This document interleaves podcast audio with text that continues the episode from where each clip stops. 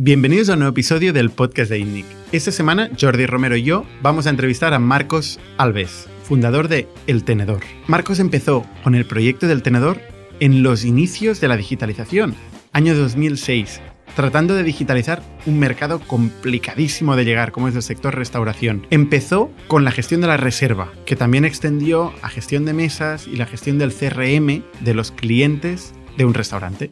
Picando mucha piedra y con un go-to-market casi puerta a puerta, consiguió llegar hasta los 10 millones de facturación, que para la época era una cifra muy relevante, con tickets de 30 euros. Llegaron ahí levantando varias rondas de financiación, con más de 16 millones levantados. Abrieron España y Francia al mismo tiempo y finalmente recibieron la llamada de TripAdvisor. En el año 2014 les compró por más de 100 millones y Marcos como hemos visto en otros casos, pasó de ser emprendedor a ser ejecutivo de una gran empresa como TripAdvisor. Sin earnouts ni ninguna herramienta de fidelización, consiguieron retener a Marcos casi siete años en TripAdvisor hasta ahora mismo que ha dejado la empresa. Nos va a contar cómo ha sido toda esta experiencia, tanto la fase de emprendedor como la fase de ejecutivo, cómo es trabajar en TripAdvisor y cuál ha sido la siguiente aventura en la que se acaba de sumar, Luda. Jordi y yo la verdad es que nos pasamos un muy buen rato con Marcos, nos contó muchas cosas interesantes, menos de los que nos gustarían, eso casi siempre, así que no os lo podéis perder.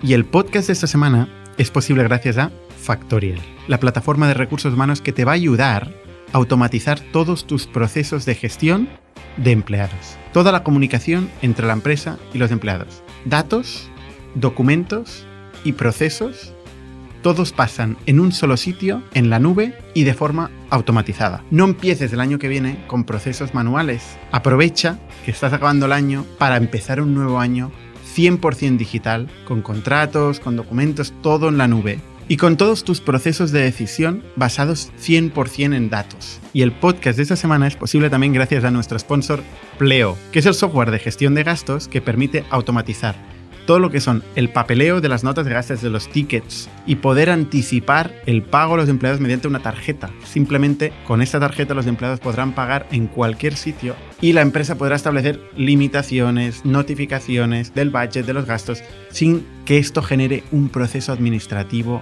innecesario. Aquí nos encantan los softwares que automatizan y simplifican la gestión especialmente de las pequeñas y medianas empresas. Además, Pleo justo acaba de sacar un plan gratuito para las empresas más pequeñas. Muchísimas gracias, Pleo. Factorial por sponsorizar este podcast y muchísimas gracias a todos vosotros que nos mandáis feedback que ahora coincidiendo con la publicación de Spotify de los minutos escuchados hemos visto que hay gente que realmente se ha pasado horas escuchando los podcasts de INDIC. Nos hace muchísima ilusión que lo compartáis con nosotros.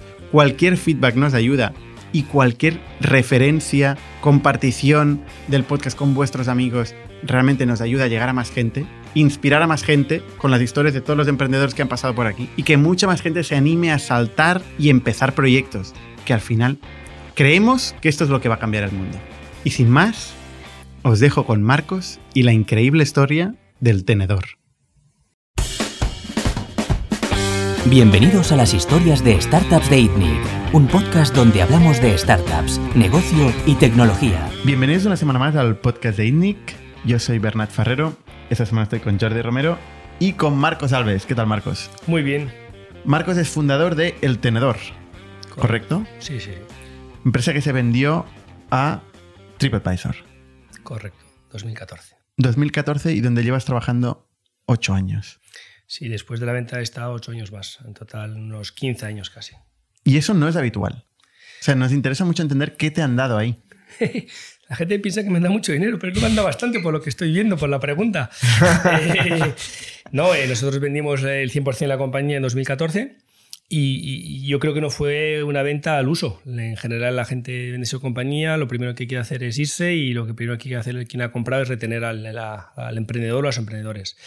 En este caso no fue así. La verdad que había muchas sinergias entre TripAdvisor y el tenedor. Al final ellos tenían mucho tráfico, y un vertical de restaurantes con visitas, pero que no monetizaban, no había transacción detrás. Entonces, nuestra adquisición tenía sentido para verticalizar y poder meter el botón de reservas con el tenedor. Eh, pero nosotros estábamos en dos países muy fuertes, Francia y España, y en Suiza, hasta ahí. Y vieron la oportunidad de crecer más. Entonces, nosotros no solo vendimos la compañía, sino también nos enamoramos tanto del, fundador de TripAdvisor, Steve Koffer, eh, del proyecto que tiene también TripAdvisor y al final hemos seguido emprendiendo con mucho más recursos y hemos seguido desarrollando un sueño nuestro eh, que se ha hecho cada vez más grande. Hemos pasado de estar en tres países a 22 países, tener unos 12.000 restaurantes entre los países que teníamos a tener 80.000 entre todos los países y un crecimiento muy grande. Y eso al final, eh, cuando tú estás cómodo, feliz, ves que puedes seguir desarrollando un proyecto que es bonito, porque crees que aporta valor, que tiene sentido para, para la industria, en este caso de los restaurantes, eh, pues nos hemos quedado. Yo además, yo no tengo carrera universitaria, eh, me he hecho a mí mismo y, pues al final esto me ha permitido casi hacer un máster eh, acelerado y a un precio asequible porque me pagaban mi salario, por lo cual un máster es siempre muy caro y en este sentido...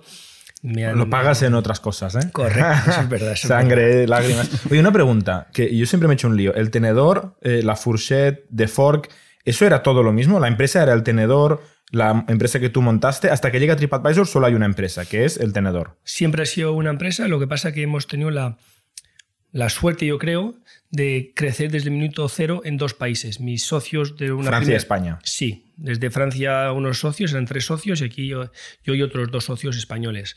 Y, Entonces era un grupo de dos empresas. Era una empresa. Una sola empresa. sí. Pero algunos de los socios se enfocaban en un mercado y otros socios de la misma empresa en otro mercado. Sí, un socio tecnológico que era Denis, que desarrolló todo el software, plataforma y demás, está en París, y otros dos con más desarrollo y negocio. Yo en España desarrollaba el negocio aquí en España con Alex y Darío. Y, es lo que hicimos. Entonces era bonito porque desde el minuto uno fuimos una compañía internacional y para empezar y hacernos nombre y crear marca, pues eh, lo que sí es cierto es que dijimos, mira, el tenedor en España, mucho más cercano y tal. Nombre local. Francés nos pensamos decir, mira, lo llamamos la Fuxet. En España pues eh, puede tener su punto bueno para un restaurante a mejor. Que no lo sabría escribir, no lo sabría escribir para, para ir a Google. Yo tiene que ver la corrección en Google. antes que, antes que eso, em, ¿qué es el tenedor?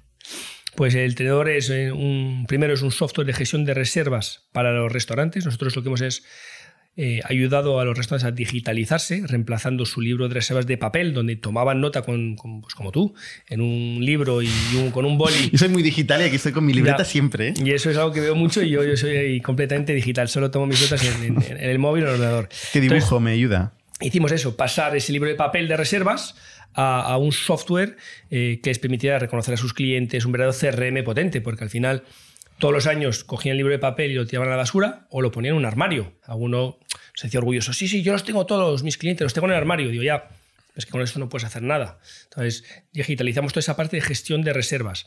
Y es un, vamos, reconocer a tus clientes, comunicarte con ellos. CRM. CRM muy potente. Y a los meses nos dimos cuenta, porque también nos lo demandaban los restaurantes, que tenía sentido montar una web, su momento era una web, en 2006, una web para llevarles comensales y llenar esas mesas vacías a los restaurantes. Pero no nacimos así en realidad. Claro, es que estos son dos negocios muy diferentes. O sea, el, el, CRM en sí, con todos los clientes que tiene un restaurante y un sistema de generación de demanda. Marketplace. Un marketplace.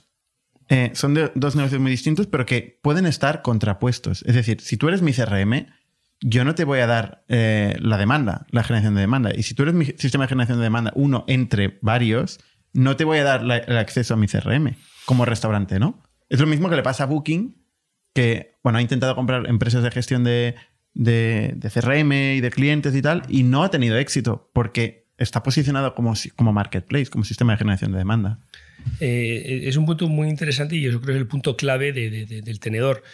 Nosotros al nacer desde el eje del, CRM, del B2B, teníamos un ángulo diferente a todos los players que existían ya desde el B2C. Por ejemplo, además en Barcelona, Atrápalo, conozco muy bien los fundadores que son unos cracks. Que han estado aquí en el eh, podcast. También, eh, pues eh, tenían Atrápalo. Mucho tráfico, marketplace, B2C, B2C, pero no tenían una herramienta de gestión, por lo tanto, no podían gestionar y enviar para, clientes a los restaurantes porque no sabían si tenían disponibilidad.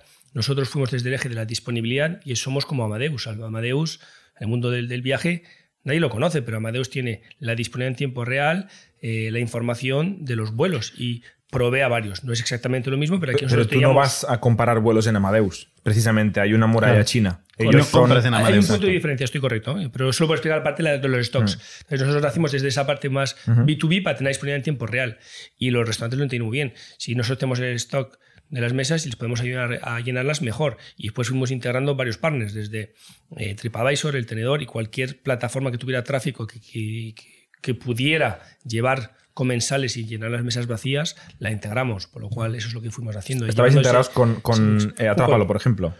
No llegamos a hacerlo, no llegamos, estuvimos hablando muchos años con, con, con, con Manuel eh, y no llegamos a hacerlo. Había mucha intención, eh, pero ellos estaban más en, un- en una competición, pero hemos integrado eh, algún que otro periódico, sin nombrar alguno, hemos integrado eh, webs más especializadas de tráficos de restaurantes. No, los grupones ahí, joder, yo ese, es verdad que hemos vivido esa época. Me, me haces mayor ¿no? con esa pregunta.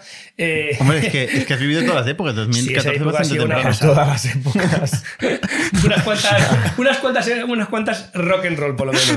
Y esas de, de, de Groupon fueron impresionantes. Y Groupon, yo creo que al final fue, vaya, eh, creo la compañía, corregirme, pero la compañía con, con mayor crecimiento de la historia en lo que se refiere a ventas. Y también seguramente con mayor decrecimiento. De... Correcto. ¿Por qué? Porque la propuesta de valor era, no era sostenible y nosotros fuimos con otro eje.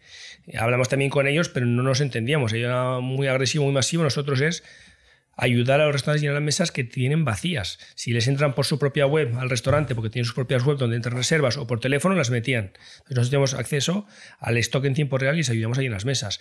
Como el propósito era positivo, constructivo y les ayudaba a los restaurantes, eso, vamos, no tenemos ningún punto de blo- bloqueo en ese sentido. Entonces, ¿os integrabais también con ellos o no? Sí, con- no, con- no- no llegamos a hacerlo con Groupon, pero nosotros con cualquiera que eh, quería integrarse lo, lo hacíamos. Insisto, cualquier web especializada. eh, Pero con los, grandes, no- con los grandes no, ¿eh? O sea, con Atrápalo no, con Groupon Pero no. yo creo que es un problema eh, español-europeo. Eh, yo siempre, eh, soy- no me aburro de repetirlo, yo soy muy fan de, de- de- de- de Tony Hess, que falleció ahora hace unos años, de Zapos. Es la filosofía inversa. Y me gusta que hagas ese comentario. Porque aquí somos todos recelosos, no voy a abrirme, no voy a conectarme. Bueno, yo creo que hay que sumar uno más uno igual tres, porque cogiendo la, la propuesta de valor y la, pues, la parte buena de, varias compañías podemos sumar. Y en España y en Europa creo que no somos así. Zapos que hacía, cuando tú querías comprar unos zapatos y no tenían esos zapatos, te mandaban un, un link, una, un mail con los links de otras páginas competidoras. Eso en España o en Europa suena surrealista y el cliente que hacía alucinaba. ¿Dónde volvía? A Zapos. ¿Sabes? Creo que es un tema de mindset. ¿sabes? Aquí, No, me te imagino, no me imagino a Jeff Bezos haciendo esto. ¿Perdón? No me imagino a Jeff Bezos haciendo esto. Yo que es- tampoco. que es quien se, que es quien se comió a zapos. Correcto, correcto. Pero es decir, ese punto de filosofía me parece que es- es- es interesante. Eh, Amazon, pues también es un caso. eh, no creo que haya muchos Amazon en la historia y eso es un caso único, yo creo.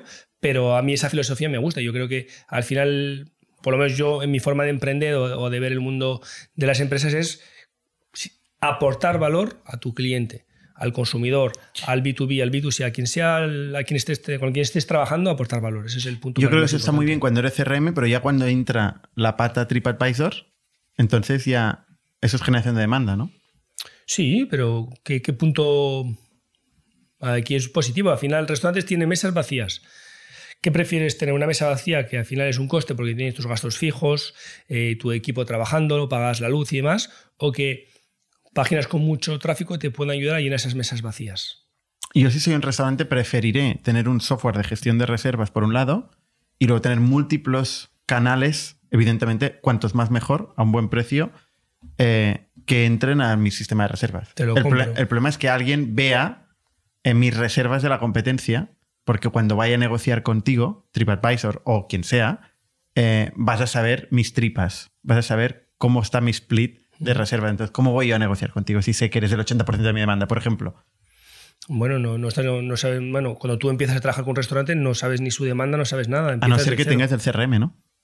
Sí, pero el CRM, cuando vamos, es que date cuenta que es, es una evolución del mercado. Yo cuando he empezado lo que no tenía no era un CRM, era un libro de papel. Entonces no había, no tienes, no, esa información de forma construida. Nosotros primero hacíamos el CRM y después podías integrar. Lo que a lo mejor tenía que haber existido y debería mejor existir es una Amadeus de la restauración. ¿Qué Exacto. ocurre? Que yo no puedo ser el, el- el propio creador de las dos partes. Tiene que ser una Claro. parte neutra. Es, eh, bien, mientras tanto, nosotros lo que hemos ido haciendo siempre y con, con- con un eje muy constructivo es tienes mesas disponibles, te las intentamos llenar, pero no era un punto de negociación. No había que negociar nada. Es decir, si quieres tráfico, te lo mandamos, si no lo quieres, no lo abres, lo abres, lo cierras, puedes elegir. Es, un CRM muy potente de gestión, muy sencillo. Y lo que dices tú es que al final, los inicios, es que hemos arrancado, y repito, es que os voy a situar a los dos, y eso me, siempre lo, cuento, me parece que, nos sitúa a todos muy rápido. Em, el móvil más potente en ese momento, en 2006, era BlackBerry. Vale, con eso yo os digo en qué época estamos hablando. Estamos hablando de una época donde los restaurantes no tienen una página web, no, había, no tenían internet en los restaurantes, no tenían un email. Por lo cual nosotros, yo creo que hemos trabajado en una fase de, digitalización. Ahora se puede evolucionar, tus, tus, tus, reflexiones son muy interesantes, son cosas que pueden evolucionar. Bueno, se ha ido sofisticando el espacio. exacto, se lo dejo a otro, pero yo he empezado sin sofisticación ninguna, ninguna. ¿Qué, ofrecías en, en 2014, o sea, antes del exit? ¿Qué ofrecía el tenedor? El tenedor ofrecía eso, pues, eh, exactamente. pues la, la, la, digitalización de su gestión de las reservas, ¿vale? Un CRM potente para que puedan reconocer a sus clientes, comunicarse con ellos, mimarles, cuidarles, todo lo que hacía. Pues, por ejemplo, decía, ah, es que mi metre sabe la información, ya, pero tu metre es una persona eh, y, es humano, tiene sus límites. el sistema te lo tiene toda la información, tiene todos los datos y te permite mimar a tus clientes, eh, gestionar mejor la sala, la ocupación, cómo colocas las mesas, tiene un plano de sala, es decir, es un CRM muy potente, no solo la comunicación, es cómo optimizar y hacer que tu restaurante esté optimizado al máximo. Las compras, los precios. No tocamos nada de eso. Nosotros, no. nosotros de verdad. O sea, solo comensales. gestión de la persona que viene a comer. Correcto, tú puedes El back office de la, del, del, restaurante no. 100%. Por eso no lo llamo yo CRM, o sea, eso hablado más de CRM. Yo hablo, era un, gestor de reservas que además tenía CRM. Es decir, cualquier persona que llama telefónicamente se anotaba en el, en el libro de reservas digital desde su web, si, tuviera, si tenía web, les metías un motor para que entraran digitalmente las reservas a su web. ¿Vale? Eh, sin cobrar comisión, ¿eh? Sin comisión. y por otro lado, eh, si desde el tenedor les llevamos mm, comensales, packs, iba a decir que se dice en el, sector, eh, pues había una comisión. y además, esto podría evolucionar porque nosotros no tenemos transacción en nuestra web. Entonces, no, estás pagando. Ni tampoco en el restaurante. No. O sea, no sabéis lo que se gastaba por mesa, cuánto vino se pedía, qué comían, eso no lo sabíais. Nosotros ahora, con la tecnología, y están trabajando en el tenedor mm. ya en ello, yo ya no estoy ahí, pero están trabajando en ello en al final, si consigues tener eh, lo que ha pagado el comensal, pues una comisión, un variable. Mm. Nosotros es una comisión de eh, dos euros por comensal, por comensal que hubiera ido, que hubiese cenado y que no hubiese cancelado la mesa o hecho un no-show. Es decir, siempre era un win-win. Si, si, si comensal comía o cenaba, había esa comisión, ¿vale? Entonces, otra vez... que fuera no show o no lo decía el restaurante. Sí, correcto, es declarativo, es declarativo. Nosotros tenemos que creer, tenemos pues mucha parte de, inteligencia, de datos para analizar y, ver cosas, eh, comportamientos un poco extraños que, que han ocurrido. Pero eh, ese era el propósito, eh, una parte del propósito de eso, insisto, mejorar la operativa, la gestión de reservas 360 con el restaurante, que además podían hacer campañas ellos mismos de mailings con sus propios clientes, campañas de SMS, estadísticas, una herramienta muy potente. ¿Qué les cobrabais? pasando del libro de papel a esto, es que, wow, es que ahora vemos que todo es más digital y eso nos parece más mm. fácil. Y ahora a lo mejor haría otras cosas también. ¿eh? Y, de hecho me, parece raro en aquel momento llegar a un restaurante y decirle, oye, te voy a digitalizar y tal. O sea, deben decir, oye, eh, tráeme clientes. O déjame en paz. O hazme una web. Mm, lo que ha ocurrido es que yo creo aquí sí que hay una parte que, que, ejecutamos, yo creo, bastante bien y por eso creo que hemos podido hacer lo que hemos hecho. Primero fuimos a, captar los grandes chefs, que es quien tenían esa mayor necesidad, mucho tráfico de reservas, mucha demanda, no tanto de los comensales, pero sino de la gestión, cómo optimizar, cómo mimar. Cuando vas a un tres estrellas Michelin, tienes que tener el servicio impecable, intachable, y esto les ayudaba. Entonces fuimos a recoger grandes referencias. Después atacamos grandes grupos de restauración, que también era otro tipo, pero necesitaban más, eh, eh, más datos, cómo iba a un restaurante, poder pasar unos comensales de unos a otros con cross-selling. Es decir, había mucha mucha innovación, en, insisto, en años mm, ya pasados. Y el modelo de negocio que me, que me habéis preguntado también era un mm. modelo tipo Spotify, freemium, desde 0 euros, un servicio muy sencillo. Eh, una cuota después podría ser de 30 euros al mes con un pack pro que llamamos, o el pack Pro Plus, que se llama en su momento, 75 al mes. sí, muy evolucionados los nombres. Como Apple ahora, ¿no? Exacto. 75 al mes. Yo creo que es una cuota para, a priori, los restaurantes bastante eh, asumible y después un variable por, por comensales. Pero como digo... ¿De 30 euros em, a partir de cuándo? ¿Cuándo empezaban a pagar 30 no, euros? es 0 euros, la versión muy básica. Si quieren una versión más avanzada con la gestión de las mesas y el plano y un poquito más avanzada, 30. Y si quieren también además la parte de CRM, comunicación, estadísticas, 75. Ujú. Muy barato. Difícil, a ellos. difícil escalar. a ellos, no, a ya, ellos. pero Eso difícil sí escalar con, con estos tickets. Correcto, correcto. Para escalar con esos tickets es complicado, por eso hicimos unas cuantas rondas de financiación, por eso creo que como vosotros he aprendido que con los fondos hay que tener mucho cuidado en esas negociaciones y nos diluimos, diluimos mucho, tuvimos que, que incorporar capital porque era mucha captación comercial. Es que era un el- momento muy temprano para digitalizar este tan bajo en el mercado, ¿no? Pero pues fue clave ¿eh? para luego preparar el mercado pas- para, exacto, para hoy. preparar. Yo creo que hemos preparado bastante el mercado, pero es verdad que eh, ya se puede reservar billetes de cine, billetes de tren, billetes de hotel- hoteles, se puede reservar casi todo menos restaurantes. Y había cosas que se hacían, pero solo con la parte de B2C. Y, y después, donde ya añadimos la parte de B2C, y eso ahí donde nos ha permitido justamente eh, escalar y, y tener unos números mucho Pero, más decentes. pero ahí cobráis por comensal, lo cual me parece menos escalable que cobrar una comisión. Porque ahí vais a un, vais a un superchef. Por de comisión no podíamos. ¿Eh? No podíamos cobrar comisión porque no sabemos lo que el, el comensal ha gastado en la cena. Ya. Porque no hay transacción, no había transacción, no estabas pagando como un grupo en que pagabas tu compra. Aquí reservas tu mesa y vas. Nosotros no teníamos información sobre cuánto se había gastado el comensal en esa mesa. Por eso tuvimos que poner una comisión fija por, por comensal. Una mesa eh, de cuatro personas, cuatro por dos, ocho, pues ocho euros por, por esa mesa. Entonces, Da igual si es un bar de menú que es un estrella Sí, Michelin. eh, pues fuimos haciendo, eh, haciendo un poquito más de evolución en el pricing, con rangos de tal a tal, evolucionó, comidas, cenas, lo fuimos un poco afinando, pero no lo que podrías hacer teniendo la tecnología que puede existir hoy eh, y pudiendo tener el, el- el- el- ticket final de, la, de, de la mesa. Entonces, por eso digo que ahora no, tú ya estás intentando ya con el tenedor montar un negocio ya nuevo y me encanta que me digáis eso, pero ya es otro negocio. Por eso yo ya me salió, creo que he hecho mi parte de preparar y hacer madurar un, un sector muy tradicional y hacerle evolucionar. Yo Eh, creo que la segunda ola de, de- de negocios así de restauración han ido a la comisión, han conseguido ir a la comisión e intermediar los pagos y estos sí que han sido escalables. El último ejemplo es Toast, eh, ¿no? que, que es un software de gestión, intermedia los pagos y ha tenido un crecimiento brutal. Y también tuvo unos inicios muy, muy complicados. ¿eh? Sí, pero eh, me nacieron más tarde, mm, tecnología muy potente, yo creo también, y Estados Unidos, si no me equivoco. Sí, Entonces- bueno, Estados Unidos, pero es igual. O sea, al final ellos iban a restaurante por restaurante picando puer- puertas. Sí, pero ¿tú ¿sabes cuánto era la cuota por su software? No era 75 al mes. ¿Cuánto era? No me voy a atrever a decirte un precio erróneo, pero te digo que sí. Yo creo que no, no cambiaría mucho. Yo ¿eh? creo que estará en 200 por, por lo menos.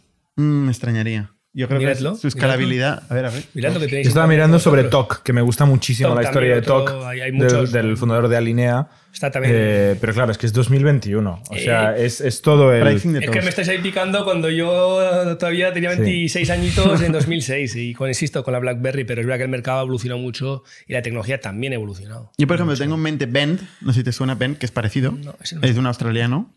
Pues Eh, yo llevo al mercado australiano y no me suena nada ese, ese software. Bend. Bend.com.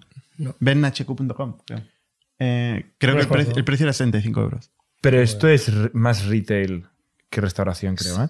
Eh, Toast es entre 165 y 200 y 300 dólares. He clavado, he dicho 200. Entre 165 y 300 sin oferta. Ahora están de Black Friday. No os piquéis conmigo, pero lo he clavado. Y Tiene desde cero, en desde- Australia- Bueno, tiene un cero, tiene un cero, sí, sí. 165 dólares, 130 Ah, 130 Tiene un euros. freemium también. Y eso es hoy. Y si ahora miras en archive.org y mira la página de pricing. ¿Qué más quieres que te haga? Traigo un café. No, en Estados Unidos es otro mercado, es otro mercado y también estaba un play que se llamaba OpenTable en su momento y tenía Sí, otros números y por ejemplo OpenTable también intentó penetrar el mercado español y francés que es donde estábamos en 2009 vinieron fuertes con mucha inversión y no fueron capaces de, de- de- de- de entrar ni de sacarnos y Australia que hablas de ellos otro mercado mucho más evolucionado un perfil de restaurantes diferente yo llevaba a España Portugal y cuando vendimos el tenedor, eh, Latinoamérica y Australia. Y Australia es un mercado muy evolucionado, muy profesional. Eh, Otro tipo de, de- de gestores de restaurantes, muy diferentes, muy diferentes.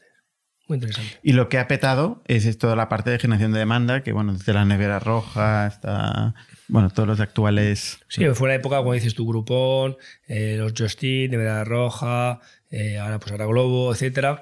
Y nosotros bueno, hemos estado siempre en nuestro vertical, siempre hemos tenido la tentación de poder a mejor diversificar y demás, pero hemos mantenido mucho el foco en la reserva de restaurantes eh, y, y añadir valor a ese, a ese vertical que, que tiene toda su complejidad. Y ahora, tío, añadir el pago es algo que yo creo que el tenedor está trabajando y otros aspectos, pero, pero da para mucho. Donde sí que había que hacer crecer y ser escalables es la parte de generación de demanda, tráfico, para que la compañía pues, pudiera tener otro, otro, otros números. Pero es como ya teniendo el supply, un volumen de supply interesante, y le puedes meter gasolina y tráfico y ayudar a llenar las mesas. ¿El tenedor levantó 16 millones de euros? ¿16,5? Eh, pues Según Crunchbase. ahora. Sí, sí. Yo ¿En creo que está- Crunchbase? sí, está bien. Está bien, Comparte eh, sí. Serena. Sí, una ronda, de un, una ronda de un millón, otra de 3,3 y otra de 8. He visto Sí, yo sí, rascando. y falta Business Angels en su momento inicial, que fueron 800.000. Que para ese momento ya era una ronda bastante gorda en esa época. Pues sí. Con Business Angels van levantar 800.000 en esa época era tal. Pero como bien has explicado, eh, consumíamos mucho recurso porque era mucho equipo comercial y captación. Poca de- de facturación. supply. Y restaurante por restaurante, poca facturación. Y de ahí después ingeniamos ya una maquinaria de ventas muy, muy escalable. Me decía antes Laura que tenéis aquí una planta con muchos sales y eh, me encantaría visitarla luego si me dejáis. Ah, luego, porque eso me, ha- sí, me apasiona, me apasiona. Yo creo que es, es todo un mundo y hay una expertise que, que poner en marcha y yo sí que en el tenor hemos sido capaz de, de escalar, de pasar de visitar físicamente a restaurantes a hacerlo de forma casi completamente digital eh, y no porque llegara el COVID, repito, yo soy de- del antes del COVID, ¿no? aunque también lo he sufrido, pero, pero sí. Es- Pricing 2014, ¿vale? Venga. Eh, 2014, además, justo cuando, cuando vendéis. 50 dólares al mes por tablet. ¿Vale? O sea, dependiendo de la gente que tenga la tablet, 50 más. Y luego cuando son ya 8 ¿Cuántas tablets. crees de, de media de tablet tienen un restaurante de Estados Unidos? Te digo que cuatro. Pero Ellos lo que- que Todos los empaquetan. tamaños de- en Estados Unidos de restaurantes, Son ¿no? gigantes, son muy Bueno, hay gigantes y hay menos gigantes, coño. Sí, ellos, eh, small, dos tablets, mid-size, cuatro tablets, large, otro, ocho tablets. Es un poco el, el rango que nos dan. O sea, unos 100, 200 dólares al mes de tengo, a tu, media. tengo a tu socio picado y eso me encanta. De un negocio que no conocemos, además, que no está aquí, que es Toast. Lo, lo bueno de Toast es que hacía también un go-to-market puerta a puerta, ¿eh? Es que la restauración es, es, es muy. Claro, es muy, difícil hacer un equipo de inside Yo- sales y llevar yo- por teléfono. Yo me lo- Por eh, 30 euros. Es muy difícil. Sí, sí, es muy difícil. eh, yo- por eso había que añadir la parte de volumen, pero es verdad que lo veis, hay más players que lo hacen y players que lo están haciendo muy bien porque hay una necesidad del mercado. Yo creo que hay que digitalizar esa industria, igual que otros muchos. Vamos, hay muchos mm, verticales que hay que tra- trabajar. Por eso estoy ahora en el sector farma, que es otro también que hay que empujar. Pero yo he hecho kilómetros, eh, vamos, en Europcar, Avis y todas las compañías de coches me conocían todos, porque alquilábamos coches y viajamos todas las semanas pateando todas las ciudades y pueblos de España, porque los A, a vender a restaurantes. Sí. Vosotros fuisteis los primeros Puerta en puerta. llamar puertas a los restaurantes. Luego vinieron todos los demás. puerta a puerta. Yo he estado hasta el último instante visitando restaurantes. Hasta cuando he vendido, hasta el último, hasta el último día he estado visitando restaurantes. grupos ¿Y cómo lo haces? Porque yo creo que no puedes.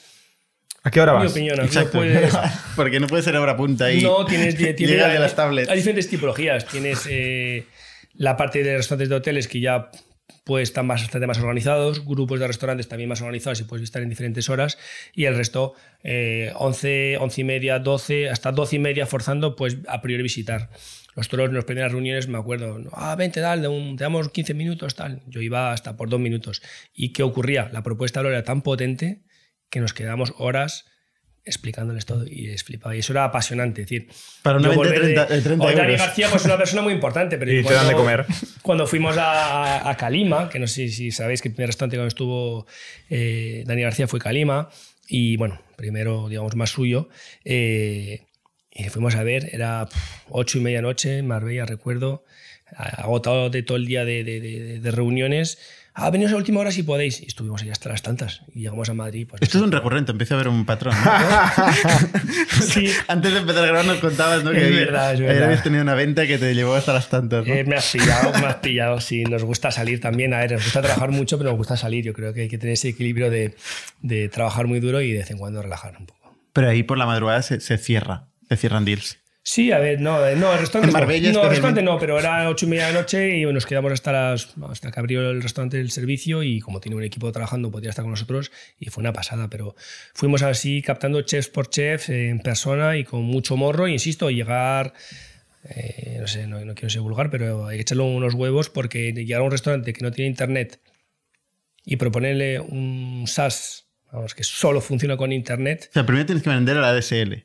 Correcto, no es broma. Nos hemos tenido que meter. Por eso digo que toda la evolución que me estás contando es una pasada, pero es que yo empecé casi a vender a ADSLs, entre comillas. Y no broma, teníamos es del ninguna hilo. marca, pero había un partner de, de- de internet que nos contactaba y que nos, que nos in- proponía que propusiéramos un pack completo. Y eso ocurría. Entonces, pero la propuesta bro, ¿Y no vendisteis a potente. través de, de partners de DSL? ¿Partners de telcos? No, yo creo que es una. Explicar nuestra propuesta de valor tomaba su tiempo, había que sentarse, explicar bien, después desconocer al Hasta chef, al madrugada. metre, hasta la madrugada, eh, y, y- y tomaba su tiempo. Y eh, como era algo además nuevo, no pueden eh, arrancar un mercado, hacer maduro un mercado que no tiene otros ejemplos, pues no, no es fácil. ¿Cuánto vendís en 2014? ¿Cuánto vendimos en 2014? Pues eh, no sé lo que pone internet. ¿Lo pone en internet? No sé, internet. Algo, pone algún dato por encima de ciento y algo millones me suena, pero no sé el dato exacto, la verdad, no me acuerdo. Yo Ciento como- y algo millones. Soy como. Ah, pero tú estás diciendo el Ah, pero exit. si decías la vena, porque 2014 es el Ah, exit. Yo ah, me ah, quedo el exit, exit. el es que exit. 2014 es el exit. Vale, vale. No, yo digo en ventas. Eh, en ventas en 2014, en- no recuerdo bien, no recuerdo bien. Más o menos. Yo soy, como Oscar Pierre, que no recuerda bien algunos datos. Como escucho- Oscar recuerda mucho, ¿eh? Aprendo también, yo soy un tío de aprender. No, no recuerdo Coño, pero, bien, la pero un millón de euros, 10 millones de euros, Eh, más, más, más, más. 50. Algo, a- algo más de 10 millones por ahí, para arriba, para arriba, para arriba. 11. Y No sé decirlo. La verdad Es que, es que, como me ha costado tarde esta noche, pues eh, no, no tengo todos los neuronas bien, bien conectadas todavía. Y esto era facturación real, no era GMV e No, no, no, historias. esto, es, esto facturación, es facturación de verdad. Y esto es neto, ne- no son GMV porque nosotros era puro. Como no teníamos el ticket medio, si fuera una comisión sobre el ticket facturado en el restaurante sería otra cosa, sería GMV, pero en este caso era, era facturación. Eh, son muchos millones de reservas las que mandábamos eh, para tener unos números importantes. O sea, el múltiplo sería unas 10 veces la facturación. No. Mira, 2000, 2012, No. 8 millones de euros. Ojalá, ojalá. ¿En serio? 2012, 8 millones de euros de facturación. Bueno, está mal, ¿no? 13 querían doblar, decíais. Por querer. Yo os he dicho que, que me habéis dicho 10, 11, he dicho pues 10 para arriba. Por ahí me suena. No, no El tenedor duplicará su facturación actual y llegará hasta los 16 millones de euros. Pero bueno, eso, futuro. A lo mejor fue Eh, más. Pero bueno, por ahí. No, eso fue 2013. Y 2014 entiendo que más. En 2014 algo más. O sea, no fue 10 veces en facturación el múltiplo. Dices que se publicó ciento y pico. Eso me suena así. ¿Y estaba bien o mal? No sé, no sé. eh, Creo que rondaba por ahí. Que depende, ¿sabes? Como todo el cambio, la moneda, como que varía mucho el dólar del euro, a veces puede haber- Tú no eras gallego, ¿no? Has dicho que eras No, pero de muchas mucho- partes, pero no Mujer Galicia. asturiana, pero mi mejor amigo eh, también. Y el preferred stack también afecta, ¿no?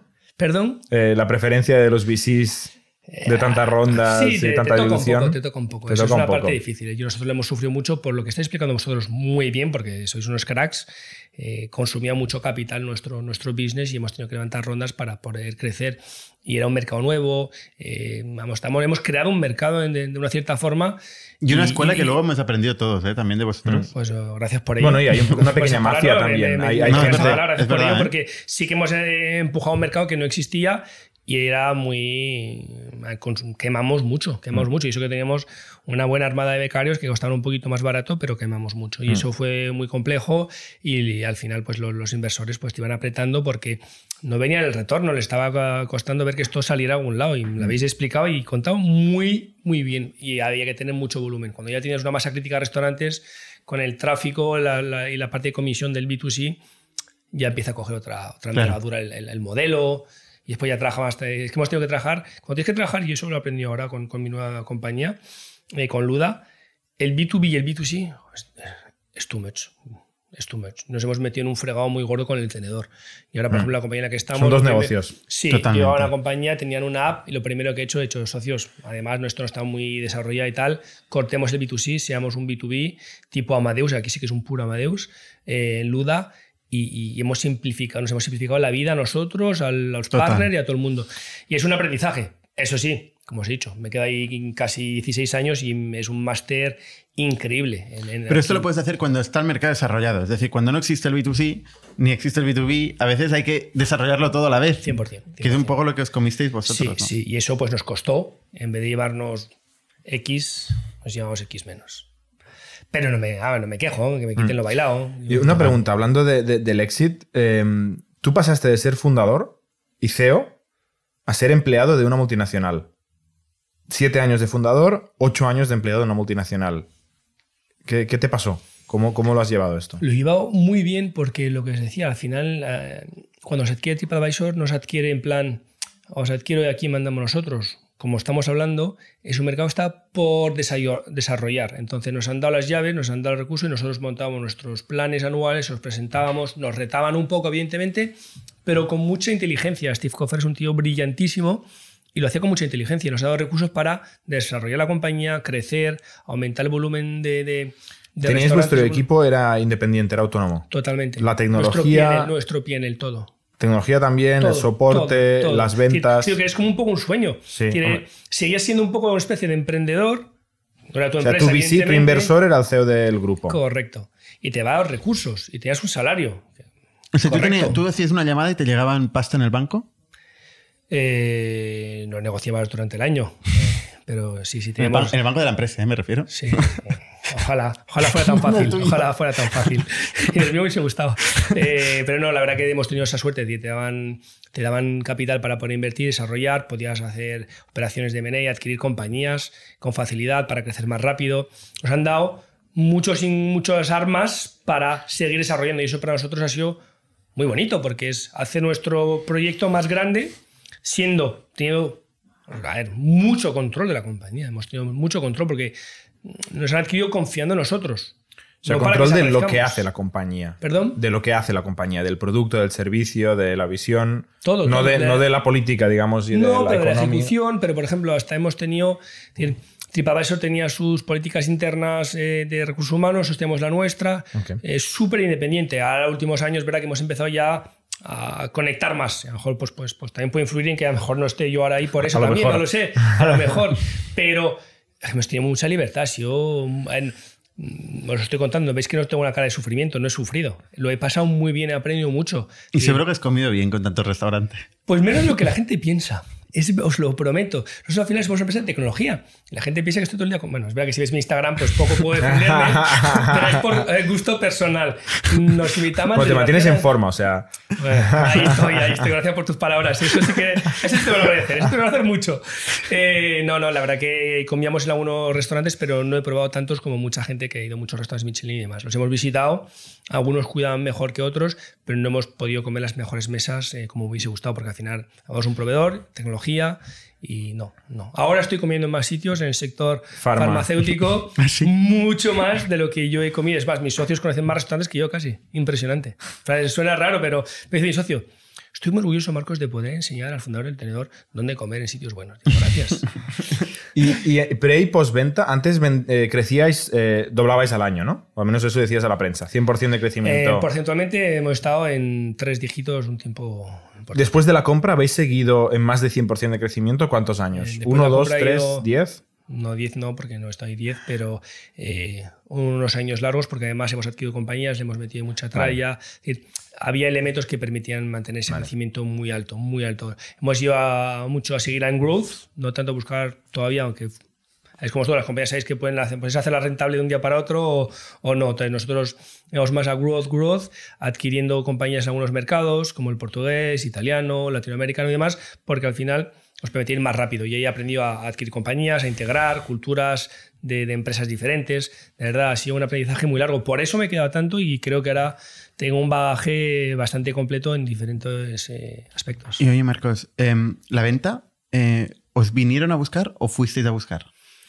Pues nosotros empezamos ahí, eh, pues otra vez, como bien hemos contado, consumíamos mucho cash y íbamos a por más.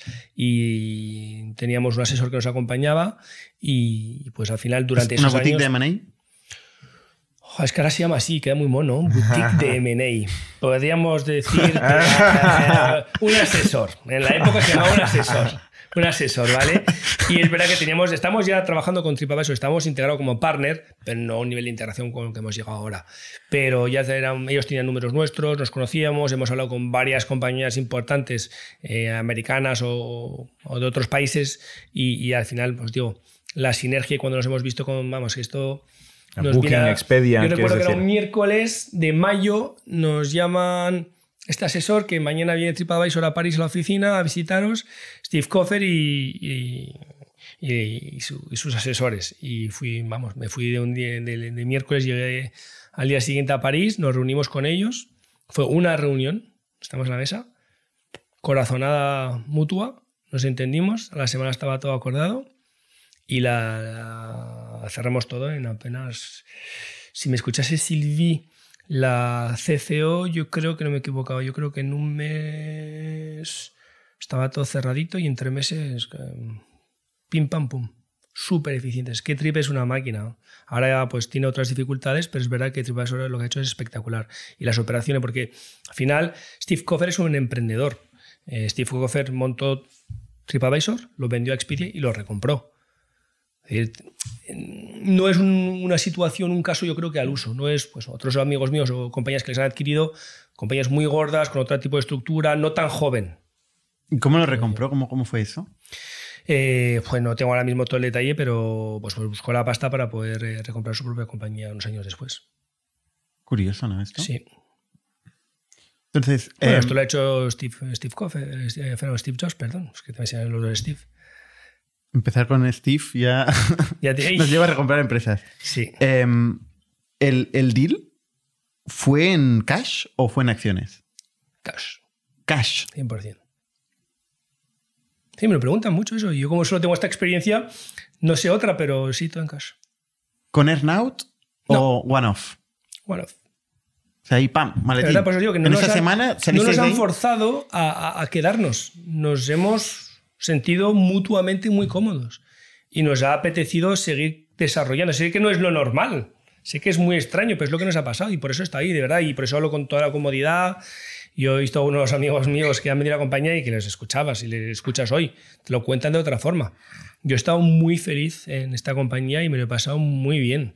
Y un sector además apasionante. No, te, o sea, no te motivaba la pasta, porque igual con, con ese dinero ya podías eh, dejar de... No, no es por dinero que me quedaba ahí ni que no me quedaba. decir, yo me muevo por, otro, por otras razones, por motivación, por, por proyecto, por, por aportar valor a, a una empresa y a un mercado, pero no por dinero, para nada. Es más, mismo, ahora mismo me he cambiado de proyecto y tenía un buen sueldo, era, estaba muy cómodo. Mi mujer estaba, cuando he dicho que me iba a cambiar por, por volver a emprender sin salario ni nada, y estaba temblando. Pues no, no me muevo por dinero, no. Em, estaba viendo los resultados de TripAdvisor antes de, empezar y vi que en 2018 facturaba 1,6 billón en 2019 tuvo una caída eh, a 1,5. Y bueno, y luego el COVID, ¿no? El COVID ha sido duro para TripAdvisor. Wow, a mitad de 50% de caída de facturación. Y, poco me parece, 50%. ¿Sí? Porque de 1,5, bueno, 600 Bueno, año a año, pero seguramente el mes, no, claro. los meses gordos de primavera debería ser cero. Eso se puede decir con mucha transparencia. Nos hemos estado facturando cero. Sí, sí, claro, los meses de abril, mayo. Era Principalmente son hoteles, apartamentos y restaurantes. Todo. Fin de la conversación. Es que Es, ha sido muy duro. Pero os puedo decir que chapó a TripAdvisor, a nuestro grupo, porque se ha cuidado a todo el mundo, eh, se han hecho mecánicas para que la gente tuviera todavía ayudas, que potencialmente pudieran tener el máximo de tiempo posible el, el 100% del salario. Vamos, no he visto algo así, por eso os digo que es una compañía con mucho, con mucha humanidad, con mucho cuidado en las personas, con mucho mimo y por eso siempre tengo buenas palabras y a los empleados hay un agradecimiento de, todo el mundo eh, grande, porque es que lo decir, cuando tienes la compañía a cero, que te sigan ayudando y pagando eh, durante... Bueno, más vale que no dure mucho el cero, porque si no... Ya, pero tiene la capacidad y han dicho, nosotros vamos a cuidar a, nuestro, a nuestra gente. Y eso, tiene caja. Sí. Y eso es si no, estarían, ¿no? No, claro, es que... evidentemente, por eso, por eso. Y, pero podrían no hacerlo. Muchos no lo han hecho. TripAdvisor lo ha hecho. Y eso es de agradecer, vamos, siempre. Toda la compañía está agradecida. TripAdvisor llegó a valer más de 10 billion eh, y actualmente está en 3,8 ahora, hoy, ahora mismo. Ya, tío, desde que salió no es lo mismo. es broma, es broma, obviamente. A ver, como, como todo, son fases, las compañías tienen sus momentos de, de, de, de están en la cumbre y en momentos cuando tienen que reinventarse, renovarse y, seguir creciendo. Creo que tienen unos retos importantes por delante, pero son los de TripAdvisor. Yo ahí no me meto. Yo estaba en la parte, como os dicho, éramos el tenedor de Fork ahora y por eso os, puedo hablar probablemente menos bien de TripAdvisor que el tenedor porque hacíamos casi entre comillas nuestra vida y eso nos ha dado mucha independencia. Los conocemos, hemos estado evidentemente en la misma casa, la misma familia, pero TripAdvisor tenía muchas marcas, otras compañías compradas y tenían cada uno. ¿Y de Ford qué, puede representar del negocio de TripAdvisor? ¿Es relevante? No, no diría que es relevante. No. Porque TripAdvisor sigue siendo grande. O sea, menos del 10%. Si estás comparando a industrias como son los, los, los hoteles, y, que es un mercado muy asentado, muy grande. No, no. Se ha crecido, no, ha multiplicado por 10 en estos años dentro de TripAdvisor la facturación de. No me acuerdo de, eso tampoco. Hombre, sí, debería. Si ha, si ha hecho más de 100% al año eh, durante cuatro años. No puede ser, porque entonces sería más del 10% de la facturación. Ya. bueno, sobre todo ahora. sobre todo ahora. Sí. Es que yo, las resacas son muy duras. ¿Y tú, eras el, el, CEO de El Tenedor en todos los países o te lo repartías con estos otros socios? No, estamos repartidos. O sea, tú eres el socio de España y el otro era de Francia. Sí, en, Perdón, digo el otro porque no sé quién no, es. No, nosotros, yo me ocupaba de España y teníamos un socio en, Francia. Cuando nos adquirieron Bertrand, uno de mis socios, se hizo CEO global. Vale. Y yo me ocupaba de España y los países algunos que fuimos adquiriendo y otros se ocupaban o sea, incluso dentro del tenedor o de, de Fork, eh, también erais bastante independientes regionalmente. Sí, sí, sí. Siempre había. Teníamos nuestro CEO, que era Bertrand, eh, pero teníamos bastante independencia. Otra vez. Se ha trabajado siempre en una sintonía, una inteligencia de sentido común y con un proyecto común y unos objetivos claros. Evidentemente, cuando tú marcas, diseñas un plan, lo propones y, y lo, lo firmas, vas a por él, por lo cual el, plan está establecido. Después hay que intentar mantenerlo, pero está establecido. Aún así, siempre máxima agilidad, eh, hasta con TripAdvisor, Steve Coffer, siempre en, una, en, una, en un día podías tener respuestas. Eh, es una compañía que ha mantenido mucha agilidad y eso, por eso os digo que no es la burocracia típica de cualquier gran mm. compañía, no. Es que mm. TripAdvisor, eh, me dijiste tú, tenía, tiene 21 años, que es muy joven. ¿Y de tus cofundadores del tenedor, quién queda en, TripAdvisor? Pues a día de hoy, eh, ninguno. Vale. Porque, tú has sido el último. Sí, el primero en salir fue antes de la venta Denis, el CTO. Después en la venta salió Patrick. Eh, después, ah, perdón, quedaría uno de los socios españoles, pero los socios fundadores puros no queda ninguno. Eh, y Bertrand salió, salimos uno, a, unos meses de diferencia de los dos, pero sin que estuviera ni, ni hablado entre nosotros ni orquestado, nada. La verdad que muy natural, pero sí, salimos los dos este año. Yo tengo una pregunta para un amigo que es. ¿Cómo, récord. ¿Cómo fue abrir LATAM y Brasil eh, para el tenedor? Em, pues nosotros cuando adquirimos la compañía, una compañía portuguesa, Vestible, estaban en Portugal y también ya estaban con un pie en, en, Brasil. Y en Brasil entramos ahí con mucha fuerza, en un mercado muy competitivo, muy competitivo, eh, para nada fácil. Y para acelerar el crecimiento allí adquirimos una compañía que se llama Restaurando, que está en varios países también de Latinoamérica, y para, para crecer. Mm, no es fácil. ¿Pero qué tipo de adquisición era? O sea, tenían ya customer, esa clientela importante. Un software, pero muy, muy básico. Un software muy o sea, tecnología sencillita. Meter nuestro software y tenían tráfico y clientes restaurantes. Entonces, al final, cuando. Pero tenían masa crítica ya de restaurantes y de tráfico. Cierto volumen. No, no, no grande, pero cierto volumen que te permite ir más rápido. Entonces, nosotros siempre hemos hecho adquisiciones es por número de restaurantes. Y, y, nos ayudó. Eh, competíamos contra ellos en, en, en Brasil una competencia bastante interesante y nos ha permitido acelerar un poquito y entrar en nuevos mercados como fuera en Argentina, en México estaban empezando, en Colombia no estaban mal. Eh, pero es un mercado latinoamericano, no me ha dado tiempo a trabajarlo mucho, pero son mercados muy difíciles, yo creo. Y mucha gente siempre habla de Latinoamérica, de siendo españoles, es normal, es bastante natural, pero le tengo máximo respeto. Yo es más, siempre recuerdo una anécdota, cuando nosotros éramos todavía muy pequeñitos, eh, todavía sin, sin TripAdvisor, cuando hicimos siete rondas, la gente decía, ah, pero no vais a Latinoamérica, tal, no sé qué.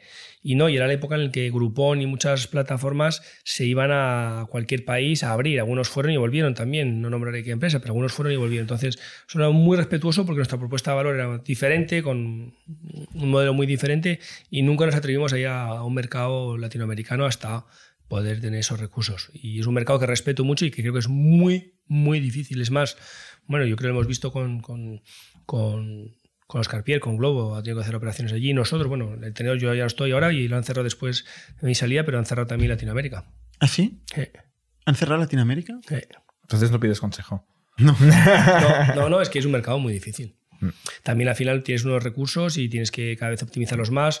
Eh, TripAdvisor a lo mejor no está con la, la- la situación que estaba hace X años. ¿eh? ¿Sabes? Hay que todo meterlo Pero en su hay que contexto. optimizar. No es que lo estuviéramos haciendo mal, pero cuando tienes que invertir y tienes unos recursos evidentemente limitados, pues que tomar decisiones a veces difíciles. Y os ¿Qué- veo qué era lo- qué era difícil Hay de- decisiones difíciles. ¿Qué era lo difícil de Latinoamérica? ¿Era la parte de, digamos, de la demanda que no estaba suficientemente digitalizada y la gente era muy offline?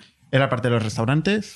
Es más la. ¿Medios la- de pago? No, la parte B2C. La parte B2C, y además, eh, ahora estamos hablando de entrar en el mercado latinoamericano, donde ahora hay un- una gran presencia del delivery con, con Rappi y alguno más que están ahí muy bien implementados. Pero la gente también va al restaurante, ¿no? Sí, pero la cultura, como bien has comentado, de, de- de- reservas no está tan implementada. No está tan implementada. Entonces, está la parte del consumidor, la parte de captación de restaurantes se puede hacer mejor y es una cuestión también de madurez de mercado y tiempo. Yo, con recursos, claramente sí que Se está es- desarrollando sí. mucho, ¿eh? Ahora mismo. que con recursos se puede hacer. Pasa que yo creo que, entiendo, yo, estoy, yo estaba allá afuera, que es un tema de, tienes unos recursos limitados, tienes que tomar decisiones dónde los metes. Eh, pero el que tenga recursos y quiera ir a Latinoamérica se puede hacer. Pero hay un trabajo de fondo muy gordo. Otra vez, cash consuming. Cash consuming grande. Un buen día apareció en Google, cuando buscabas un restaurante, un sistema de reservas. Y permitía reservar directamente desde Google Maps. Sí. Em, luego vi que el tenedor estaba integrado con Google Maps. ¿Este acuerdo con Google fue relevante? A ver, un acuerdo con Google, que, con Google que no sea relevante es muy pretencioso, entonces tiene cierta relevancia, sí. Sí, pero la, la- la- la potencia que tiene eh, The Fork en, en- en- en tráfico, de momento, hasta que yo he estado, es mucho más grande que, que Google. ¿Sí? Sí, en restaurantes, sí. La imagen de marca que hemos Sí, pero trabajado. yo busco el restaurante en Google Maps directamente. Claro, por eso No por digo. nada, ¿eh? pero porque No, no, y- estoy aquí. Entonces digo, aquí alrededor donde puedo Sí, comer. de nuestros usuarios al final que tienen nuestra app, eh, la adquisición fuerte en, la, en, en downloads, tenemos, creo, en su momento 20 millones de descargas, es un usuario muy fiel, muy cómodo, te geolocalizas con la app, te hace reservar, tienes Ostras. tus puntos, tienes tus La app de. TripAdvisor, para app del decir tenedor, del del tenedor. De The Fork ahora sí. Es muy cómoda, es tres clics, tienes tus disponibilidades, tus, comen- tus puntos, tienes alguna vez un descuento. Es, es una app Pero me, me muy cuesta con mucha creer que el tráfico que os manda Google con el sistema de reservas de Google no sea la hostia. Te, vamos, te digo los datos de verdad. en algún mercado que fuéramos más pequeños, pues sí que puede ser más relevante, pero los países Francia, España, Italia, Portugal, somos más Curioso. sí. Vía app. No vía... in- No, global, en global. Ah. No, no. Esto- Pero te digo simplemente que nuestra for- la fuerza nuestra es la app. O sea, la gente comparas se- seguramente Bookings, sí que iba a Google Maps eh, y de ahí iba a la web del restaurante. Estoy pensando que hago yo. Y en la web del restaurante quizás reservan o llaman. Ah, Es, que hay muchos comportamientos. Nosotros, por eso, nuestro objetivo siempre Claro. es que el usuario fuera a la app del tenedor, porque app desde ahí. es muy, hay una- un repeat mucho más alto, mucha validación y tenemos herramientas. Al final tienes opiniones Ya. de usuarios que han comido en el sitio, tienes eh, tu sistema de puntos y descuentos, comodidad, mm, disponibilidad en tiempo real, tienes un conjunto de, de- de ingredientes que hacen que, que funcione. Eh, pero hay que trabajar mucho el branding. Por eso digo que el nuevo business en el que estoy me he ido completamente de- del B2C porque es muy duro. muy ¿Tú duro. reservas eh, a través de alguna app? ¿Restaurantes? Yo llamo. Y es que acabo de pensar que por ser súper digital siempre llamo al restaurante. Sí. Y no sé por qué. Así- y, y llevas así tú ha ido, me cago en la mar. 15 años haciendo esto y estoy pensando, yo casi Bueno, nunca de he hecho, reservado. Normalmente lo que hago es envío un WhatsApp a Jordi Romero y le digo, puedes llamar. y por cierto, llego 15 minutos tarde. No, pero por eso digo, para que De hecho, tenemos un que poco- comer de aquí un rato y hay que reservar. Para que veáis todo, todo el camino que todavía puede quedar. No, no, claro. Si, si nosotros, que somos súper millennials técnicamente, digitales y tal, todavía estamos llamando por teléfono, imagínate. Cambiar los hábitos de consumo es, es- es muy difícil y por eso os insisto mucho. En mi nuevo proyecto he tenido claro que, que ir al B2B es, es- es otra, otra perspectiva y dejar a los que saben de B2C. Más, más racional, más, más financiero, más económico. Sí, sí, sí. Es- imaginaos, vosotros dos que sois súper digitales, que no No digo hablando- libreta y llamando por teléfono. Que al final te lo están apuntando digitalmente en un libro digital, seguro. ya. Oye, una pregunta. Tú tienes en tu LinkedIn como muchas inversiones. Demasiadas. Eso es un tren, ¿eh? La gente se pone las inversiones en... Algunas me faltan, yo creo, pero sí. Eh, se te hace dedicado a invertir. Pues me dedico a invertir, sí, sí. Creo que es algo, de una cierta forma, no sé si se lo debemos o no, pero yo creo que es algo que si tienes la posibilidad y tienes, puedes tirar una parte de, de- de unos ahorros a, a poder invertir, acompañar a algunos emprendedores en, en sus aventuras, eh, creo que es bonito, creo que es una forma de, de ayudar al ecosistema, a que haya, haya nuevos emprendedores de éxito en España, que eso sí que es algo que intento ayudar lo máximo en lo que puedo. Eh, creo que tenemos grande, mucho talento y hay que ayudarles. Totalmente. Y, y lo intento hacer, pero vamos, que... Y ganar dinero también, ¿no? Perdón. Que también quieres ganar dinero con la inversión, ¿no? En general se espera un retorno. Con, con estas inversiones que yo estoy haciendo no es para... Fondo perdido. No, no fondo perdido, pero no... Es más, yo cuando monto una empresa tampoco pienso en ella para ganar dinero. Yo creo que si montas una empresa para ganar dinero te estás equivocando. Ese es mi punto Montar de una empresa es, es diferente, pero cuando inviertes, esperas que vuelva diciendo- algún no te día. estoy diciendo, sí, esperas que vuelva, exacto, pero con lo que el volumen que invierto, lo, el importe que yo invierto en general, en general, ¿Qué no importes? es para hacerme rico, pequeños importes. ¿Tipo? La resaca. 10.000 euros. Joder, macho, aquí te- 3.000 euros. No, hay, hay tickets, no, sinceramente hay tickets que pueden ser de 10.000, a veces de 20.000 y os he llegado a algunos a hacer pues bastante más altos. Vale. Pocos, pero cuando tengo un momento muy seguro y tengo una que está yendo bien y que le he metido ahí tralla, le he dicho esto, eso sí, esto sí les he dicho, chicos, hacedme rico, por favor. Ah, mira. Ahí sí. Ahí sí. Donde- cuando pones más pasta. Pero, pero, pero también que he hecho con estos chicos, estos chicos sin nombrarlos. ¿Quién es? Ah, vale. Bueno, sí, se puede nombrar. Eh, estos chicos son los de Catú, una app de, Vale. de gestión Ah. de proveedores para, para restaurantes, que ahí el mercado está muy, muy caliente, se mueve, hay otro player, Choco. Han estado aquí también. Han estado también, que ha estado Diego. Diego, Sí, ¿no? los dos. O Caran, los dos. Los dos. Vale. Y estos chicos son unos cracks y, y he hecho una apuesta importante por ellos. Pero también lo que Muy estos- complicado, ¿eh? Lo que están Sí, intentando. sí, sí. Pues yo, yo me he sentado con ellos en eh, estudiar, por ejemplo, ¿qué hago? No es solo invertir la pasta, sino dedicarme tiempo. No mucho, porque no puedo. En algún momento está un poquito más cómodo, estoy más trallado, pero me, nos sentamos juntos con su equipo y ahí hicimos un brainstorming sobre el proceso de ventas, que se podía mejorar. Y bueno, sí, que os lo digan ellos, pero eh, han multiplicado de forma muy importante eh, su captación tras esa sesión de trabajo brainstorming que hicimos. Es más, tenemos una pendiente que no estamos consiguiendo agendar, pero, pero sí, y eso, intentar dar los tips de lo que he hecho yo y cómo, cómo están haciendo visitas físicas, además tiene un producto gratuito, les di unos tips y está yendo muy bien. Entonces, no es solo de verdad invertir la parte económica, sino intentar echar un cable en lo que pueda. No me dedico a full time y yo creo que un inversor es complicado, aunque te digan, ah, te voy a ayudar. Yo creo que eso no ocurre demasiado, pero si puedes echar un cable, siempre lo echas, obviamente. Oye, una pregunta. Nosotros somos también Business Angels y llevamos menos tiempo. Em, tú llevas ocho años invirtiendo. Creo que empezaste 2013, 2014.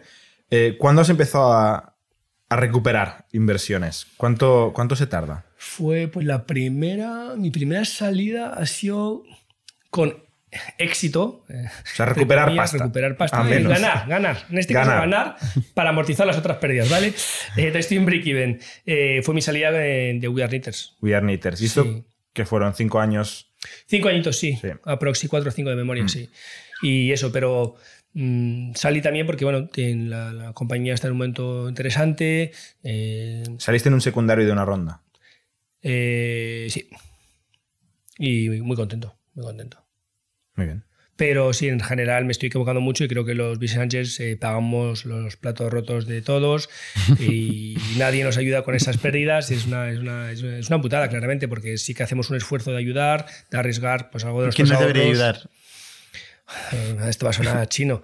No sé, pues por lo menos desde un punto de vista eh, fiscal, pues el, el gobierno eh, con algo, no sé. Fiscal. Fiscal, Mm. sí. El Business Angel es un poco el que está peor parado Correcto. del early stage. ¿eh? O sea, nosotros lo hemos experimentado como emprendedores, donde dices, ostras, hay que, hay que proteger al Business Angel, que si no, pobre, no se entera de nada, nadie le defiende, es muy minoritario y tal, y luego desde un punto de vista fiscal, o sea, todo mal, ¿no? Lo hace por, por, por, Por amor. Al arte. por amor al ecosistema ¿no? y al arte. Sí, sí, sí. sí, sí, de verdad. Y, y alguno de vez en cuando, pues le va bien. Correcto. Pero, algunos más listos que otros. pero o que tienen muchos, que muchos se pegan muchas hostias. ¿eh? Pero me preguntan, yo creo que es aquí, de verdad, yo creo que es algo de ojo, pero mucha suerte. Hmm. No sé si es la palabra suerte la correcta, pero. Yo creo que sí que hace falta. Yo creo que sí que hace falta. Estamos de acuerdo los tres, ¿no? Pero sí, después yo siempre intento ver el, el talento que tienen esos emprendedores. Y pues, pues con Catú, Diego y Caran son unos cracks y se, se ve, van a por todas. eh, máximo focus, eh, son impresionantes y yo creo que estos chicos lo podrían hacer bien. En un mercado muy complicado, hay muchas oportunidades, va a ser difícil, pero, pero va por buen camino. Business Angel mal parados, seguro, y algo tiene que ocurrir porque si no, esta figura en un momento se va a cansar y va a desaparecer. No sé qué va a pasar con esto. ¿Qué, qué es Luda? Luda es eh, una tecnología y nosotros nos gusta llamarnos un poco, a veces decimos que somos el Amadeus de- de- del sector de las farmacias y es bastante, bastante así porque esta tecnología permite conectar las farmacias entre sí para comunicarse entre ellas, con un primer objetivo que es ayudar a, los pacientes cuando van a una farmacia eh, a que encuentren el producto que quieren. A veces vas a una farmacia y no tienen lo que buscas y eso se llama desabastecimiento de medicamentos. Hay, algunos casos que El distribuidor te lo puede reponer, pero ese medicamento no está desabastecido. Desabastecido significa que no hay ese medicamento en el mercado en España. No lo hay. ¿Vale? Si no si tenéis niños, yo tengo dos niños, una época hace un año y medio o dos, no había Dalsi durante seis meses. Dalsi es como la pócima mágica de, de, los papás. El ibuprofeno, ¿no? Correcto, es el ibuprofeno. Correcto.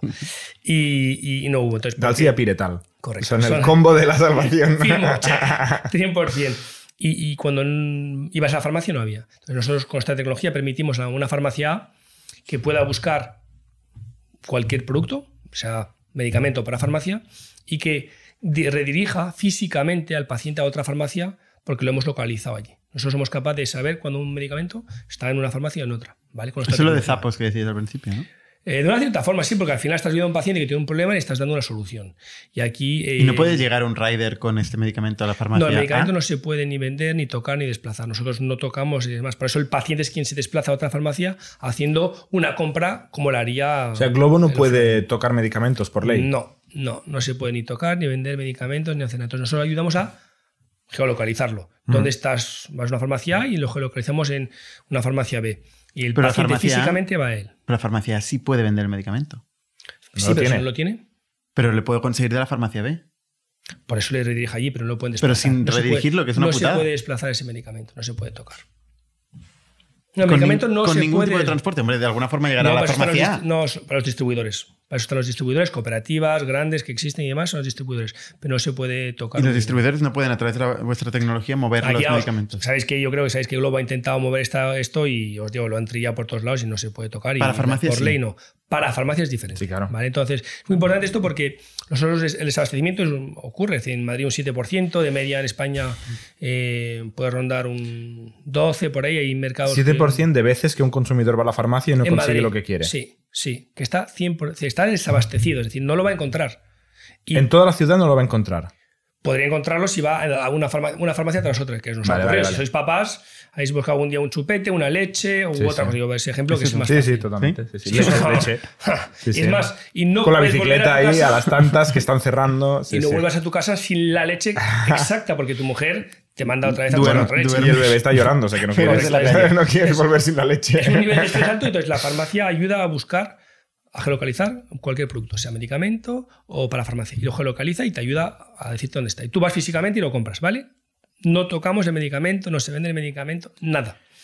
Y Las dos farmacias tienen que tener el sistema para que Correcto, esto funcione. Sí, o sea, hay una masa crítica durísima. Sí, ahora mismo tenemos 1.700 farmacias. En España hay que saber que hay 22.000 farmacias eh, con una capilaridad impresionante y hay una farmacia cada 2.150 habitantes. ¿Y las farmacias pagan ¿Para estar en ese sistema? No, no el sistema es vale. eh, sin costes de mantenimiento, sin costes de instalación y el sistema se retribuye. Pero eh, lo, lo, potente viene, la segunda pata que viene ahora. Esta, la primera es son más social, porque al final está subiendo un paciente a buscar un medicamento que necesita y si no tendría un problema potencialmente de salud, o a veces casos más graves, otros menos graves, pero los hay que son graves. Clotranquimacina es un antidepresivo y, y está desabastecido, entonces hay que ayudar a esos pacientes a buscarlo cuando necesitan. Eh, y la segunda parte es que esta red que estamos montando, ahora mismo tenemos 1.700 farmacias, estamos con ritmo creciente, vamos, eh, estamos ahora con unas 200 farmacias por mes, cuando entré en mayo eran 15 farmacias por mes, estamos ahora empezando a escalar y organizarnos. Y, y lo que hacemos es conectar estas farmacias al mundo online, ¿vale? Ahí es donde somos como el Amadeus. No me meto en el B2C, he aprendido la lección y nos podemos conectar a cualquier laboratorio, web de laboratorio que tenga tráfico. Las webs de laboratorio son, no me nombran ninguna marca, pero son muy potentes, están en la tele, en muchas marcas, y tú vas al final a la web de laboratorio y no puedes comprar ese producto de parafarmacia. Porque no tienen un e-commerce, no tienen un marketplace, no tienen nada. Para farmacia, ¿eh? Para farmacia siempre. Entonces lo que hacen esas webs es, a veces, algunas no tienen nada, solo información, y otras redirigen a eh, otros players que te pueden vender para farmacia. Lo que ocurre es que si es una marca muy potente y tú buscas leche Pepito en, Google, esa marca va a aparecer número uno. El SEO lo tienen increíble.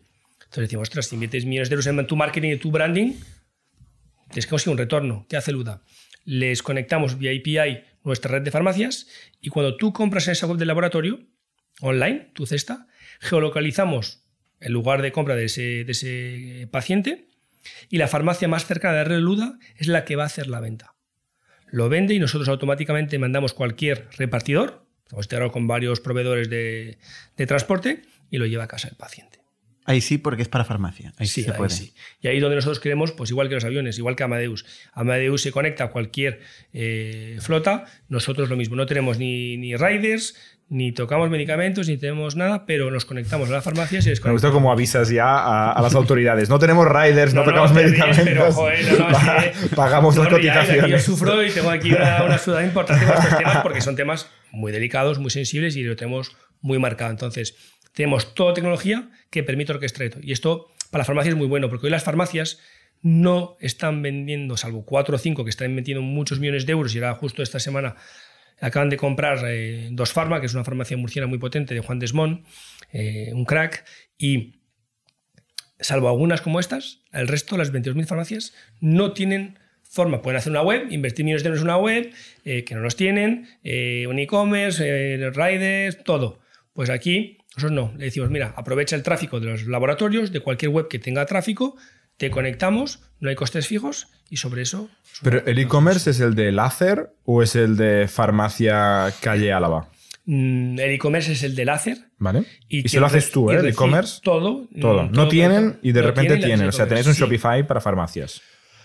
Wow, no, no había pensado de llamarlo así. Podríamos a lo mejor llamarlo así. Tenemos la tecnología que te permite a, que permite a farmacia pues sí estar conectada a, a una web. De una cierta forma podríamos nombrarlo así, correcto. ¿vale? Me gusta. y que el sí. proveedor es una farmacia local. Y el que dispensa es la farmacia local. Es como un dropshipping es muy- con farmacias. cuenta que Usando palabras, pero bueno, para entender yo el modelo, sí, ¿eh? Sí, sí, sí, pero sí. Es decir, láser, como has dicho, o cualquier otro laboratorio, nosotros le enchufamos nuestra red de farmacias y al final es un sistema que yo estimo bastante justo porque está vendiendo la farmacia más cercana al paciente. Las farmacias, no, ahí no comparamos precios, que es algo que les preocupa mucho a las farmacias, localizamos la farmacia más cercana, eh, es bastante limpio. No respetamos totalmente el canal, la farmacia, no tocamos nada en la industria, el distribuidor va a seguir reponiendo, la farmacia sí que va a ganar porque va a recuperar ventas online que hoy no está teniendo, porque están comprando online para farmacia en otras plataformas, nosotros intentamos traérselo a las farmacias. Y ganamos una cosa muy potente, es la parte operativa. Porque la capilaridad que tiene estas farmacias repartidas entre toda España, si tú tienes, eh, compras en un almacén, pues así, no voy a nombrar ninguno, ¿vale? Un almacén Amazon. grande, Amazon. un almacén, un almacén, con A si quieres, pero un almacén.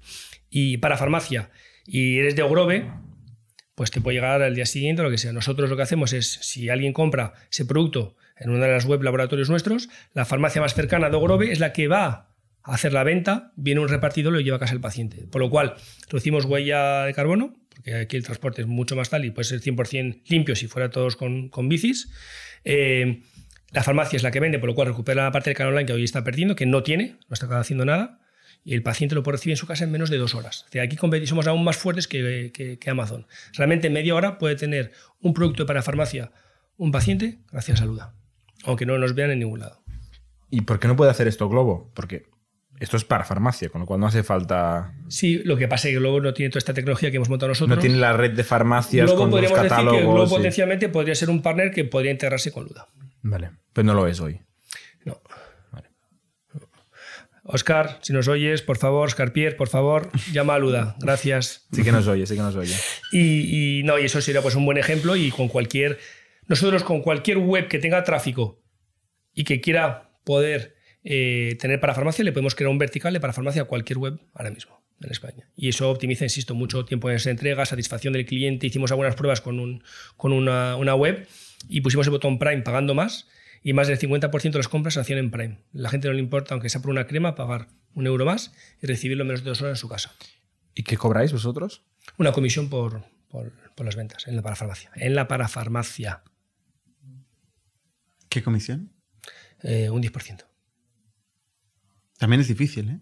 Escalar con este modelo. Sí. ¿Te gustan los modelos Pero- así de, de volumen? Sí. Márgenes Pero he aprendido finitos. cositas. Como he dicho antes, no tenemos, mm, no tenemos rider, no tenemos, solo no tenemos productos, solo tenemos tecnología. Lo que hace falta aquí es otra vez algo que no me se da mal del todo, que es eh, desarrollar Go-to-market. la- la- el supply y, la, y entonces tener muchísimas farmacias ahí. Eso es lo que te voy a decir. el- el- tu conocimiento de go-to-market de restauración te va a venir muy bien aquí en Por eso mis farmacia. socios pues, han ido a buscarme y hemos macheado y la verdad que muy contento con el proyecto, creciendo. Eh, ayer eh, anunciamos una ronda y la verdad que contento porque nos hace falta pues eso, incorporar más talento, recursos y poder seguir creciendo. La verdad que el ritmo es muy bueno. ¿No se estima ningún cambio regulatorio en la parte de farmacia propiamente para poder hacer este tipo de cosas? ¿O vamos a mantenernos ahí? No, que no se puede tocar nada. Pues hay países donde sí que se puede hacer envíos de medicamentos, como son UK creo, y Alemania, por ejemplo. En España no. Yo y nosotros, Luda, no nos metemos en esa parte. Dejamos que. No invertís en lobby. Pero es delicado, ¿eh? Son productos es muy delicado. peligrosos. Ya, pero sí, muy delicado. Yo ese debate No.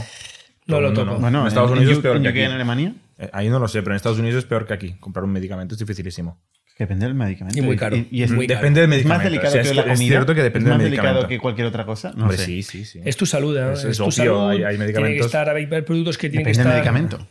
De- eh, Pues hay muchos casos. Una Eh, cremita para echar pullido, pues quizá.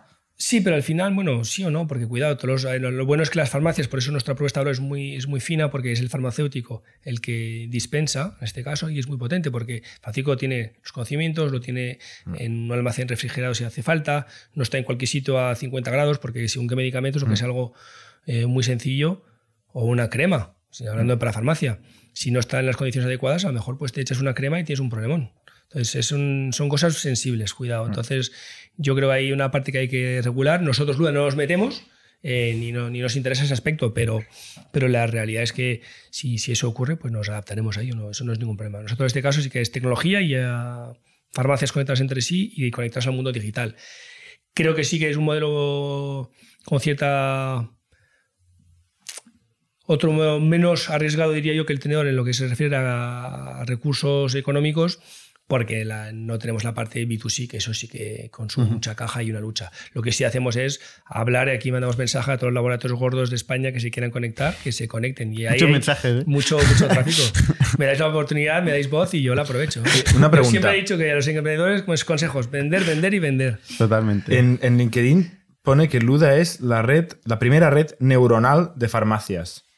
¿Dónde están las neuronas aquí? Se está abusando un poquito. Eh, me, me gusta y... eh, El, yo- el yo- de marketing se ha, se ha pasado un poco. No, no, esa parte de marketing. Es más, yo cuando llegué lo, lo, lo, lo ya monta esto mi- mis socios Luis y Dani, tienen razón. Al final sí que es una red neuronal porque nuestra tecnología, según vayamos integrando cada vez más farmacias y más operaciones y movimientos, va a ir aprendiendo sobre sí misma. Entonces sí que hay una inteligencia que se está desarrollando. Si eres muy purista, probablemente pueda ser el vocabulario no adecuado, pero sí que la intención va por ahí con esa, meter una inteligencia que te permita ir eh, mejorando lo que estás haciendo.